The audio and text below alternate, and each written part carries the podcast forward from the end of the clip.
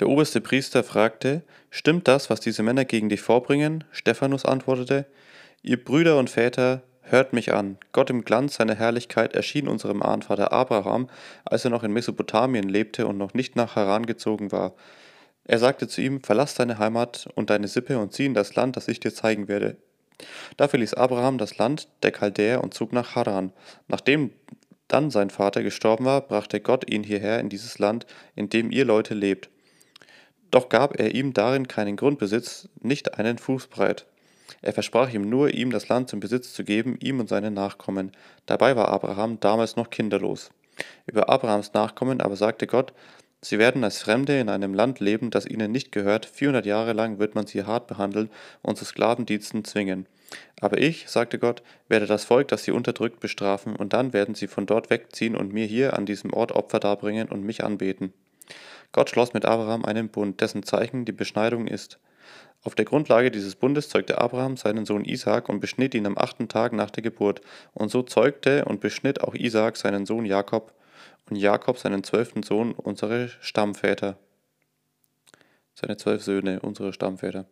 Jakobs Söhne, unsere Stammväter, waren jedoch eifersüchtig auf ihren Bruder Josef und verkauften ihn als Sklaven nach Ägypten. Aber Gott war mit Josef und half ihm aus allen Schwierigkeiten. Er schenkte ihm Weisheit und verschaffte ihm Ansehen beim Pharao, dem König von Ägypten. So vertraute der Pharao ihm die Verwaltung ganz Ägyptens und die Aufsicht über, das Kön über die königlichen Güter an. Da kam die Hungersnot und brachte große Bedrängnis über ganz Ägypten und über das Land Kanaan, und unsere Vorfahren hatten nichts mehr zu essen. Als Jakob hörte, dass es in Ägypten noch Getreide gab, schickte er seine Söhne, unsere Stammväter, dorthin. Als sie noch ein zweites Mal dorthin kamen, gab sich Josef seinen Brüdern zu erkennen, und der Pharao erfuhr, aus welcher Familie Josef stammte.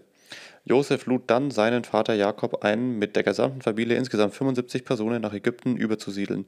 So kam Jakob nach Ägypten. Dort starb er auch, er und seine Söhne, unsere Stammväter. Nach ihrem Tod wurden sie nach Sichem überführt und dort in dem Familiengrab bestattet, das Abraham von der Sippe Hamors durch Kauf erworben hatte. Dann kam die Zeit, dass Gott das Versprechen einlösen wollte, da er einst Abraham, das er einst Abraham gegeben hatte. Die Nachkommen Jakobs waren inzwischen in Ägypten zu einem großen Volk geworden. Da kam ein neuer König an die Macht, der von Josef nichts mehr wusste. Nach einem heimtückischen Plan wollte er unser Volk ausrotten. Er zwang unsere Vorfahren, die neugeborenen Kinder, auszusetzen. Keines sollte am Leben bleiben. In dieser Zeit wurde Mose geboren, ein Kind, an dem Gott gefallen hatte. Drei Monate lang konnte er in seinem Elternhaus verborgen gehalten werden. Als er dann ausgesetzt werden wusste, rettete ihn die Tochter des Pharaos und ließ ihn als ihren eigenen Sohn aufziehen. Er studierte alle Wissenschaften der Ägypter und wurde ein wortmächtiger und tatkräftiger Mann. Als Mose 40 Jahre alt war, fasste er den Entschluss, sich um seine Brüder, die Israeliten, zu kümmern. Er wurde Zeuge, wie ein Israelit von einem Ägypter geschlagen wurde. Da griff er ein, zahlte es dem Ägypter heim und schlug ihn tot. Er dachte, seine Brüder, die Israeliten, würden begreifen, dass Gott sie durch ihn befreien wollte, aber sie begriffen es nicht. Am nächsten Tag nämlich kam er gerade dazu, als zwei Israeliten miteinander stritten. Er wollte sie versöhnen und sagte, Hört her, ihr seid doch Brüder, warum schlagt ihr einander?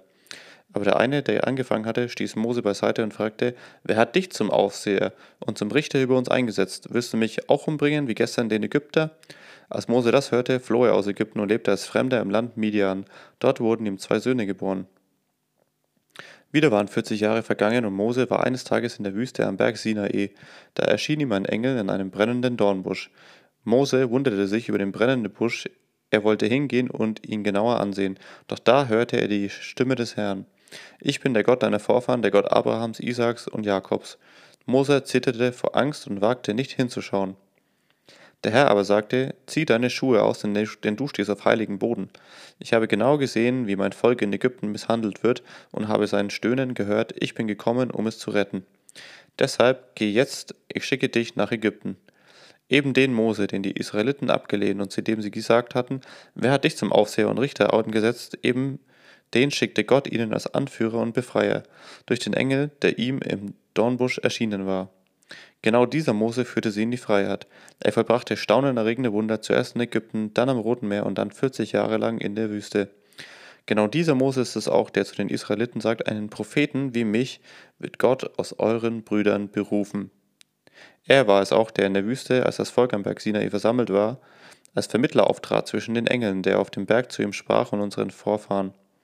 Er empfing Weisungen, die zum Leben führen, damit er sie uns weitergebe. Aber unsere Vorfahren wollten Mose nicht gehorchen, sondern lehnten sich gegen ihn auf.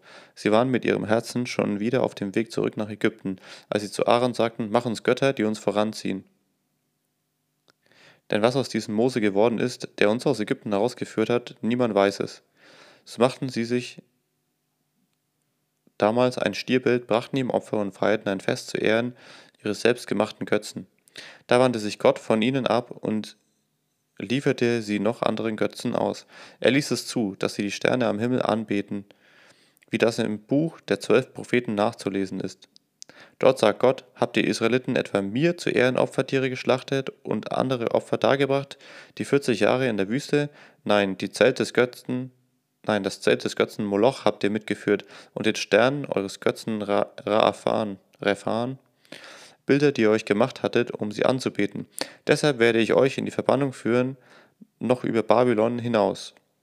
Unsere Vorfahren hatten in der Wüste das heilige Zelt, es war angefertigt aufgrund der Weisungen Gottes an Mose und nach dem Modell, das Mose von Gott gezeigt worden war. Die folgende Generation brachte dieses Zelt mit, das sie unter der Führung von Josua das Land in Besitz nahm, aus dem Gott die führenden Bewohner von ihnen vertrieb. Jede neue Generation übernahm das Zelt von der vorhergehenden bis zur Zeit Davids. Davids gewann Gottes Gunst und bat Gott darum, ihn für, die, für das Zeltheiligtum der Nachkommen Jakobs einen festen Platz finden zu lassen. Salomo aber maßte sich an, Gott ein Haus zu bauen. Der höchste Gott wohnte jedoch nicht in Häusern, die von Menschen gemacht sind. Durch den Propheten Jesaja hat er gesagt: Der Himmel ist mein Thron, die Erde mein Fußschemel. Was für ein Haus wollt ihr da für mich bauen? Wo ist die Wohnung, in der ich Raum finden könnte? Habe ich nicht mit eigener Hand Himmel und Erde geschaffen?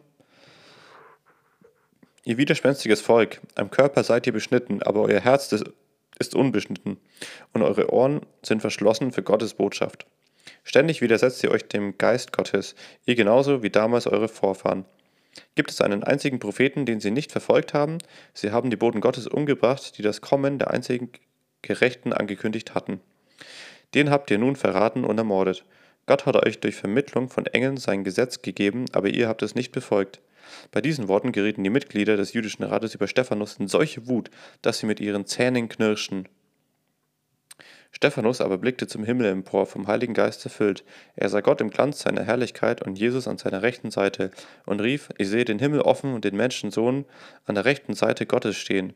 Als sie das hörten, schrien sie laut auf und halten, hielten sich die Ohren zu. Alle miteinander stürzten sich auf Stephanus und schleppten ihn vor die Stadt, um ihn zu steinigen. Die Zeugen legten ihre Oberkleider vor einem jungen Mann namens Saulus ab, damit er sie bewachte.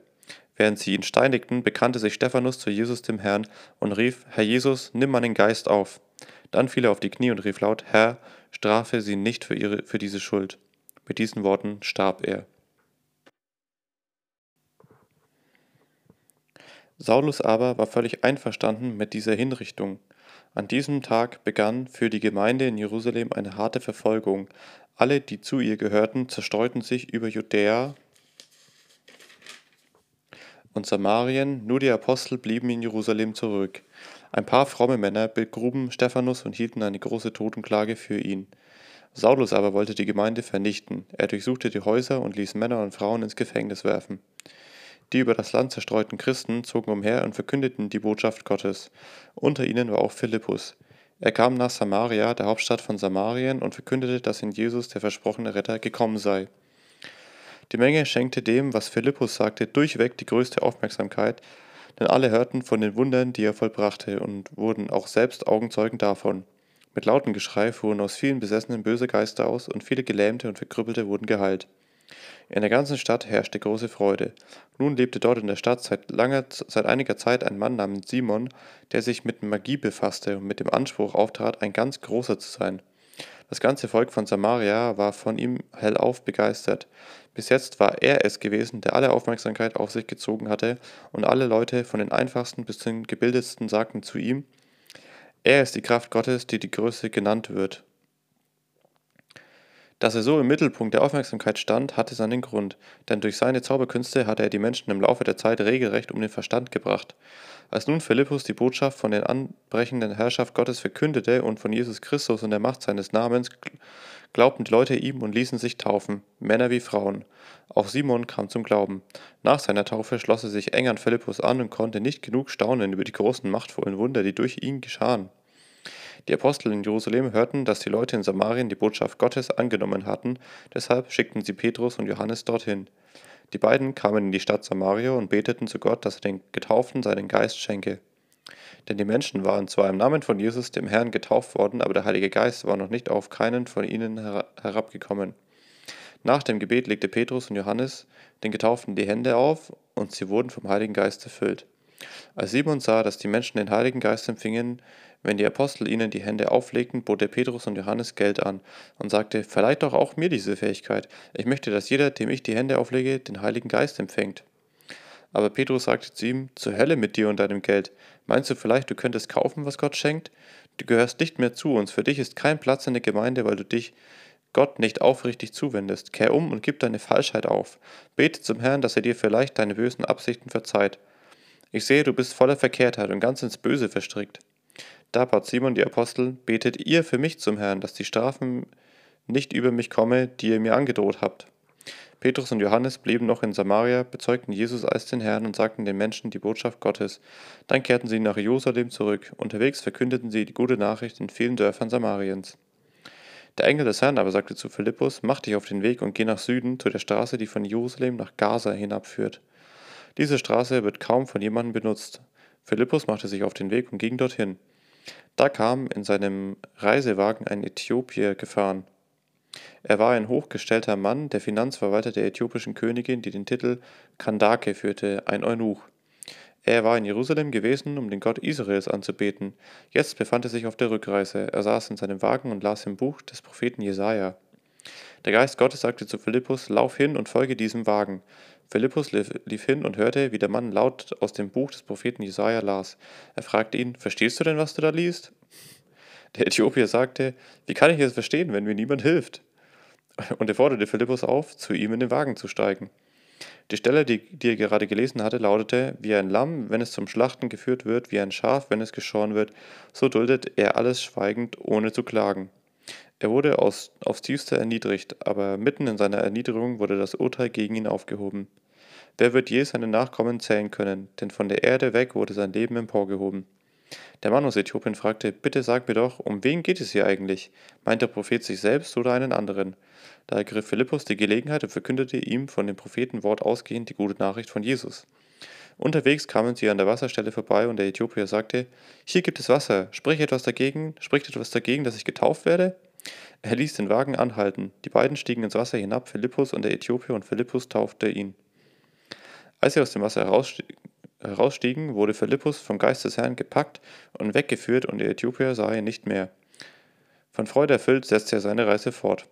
Philippus tauchte nach in Aschdod auf. Von dort zog er nach Caesarea und verkündete unterwegs in allen Städten, durch die er kam, die gute Nachricht.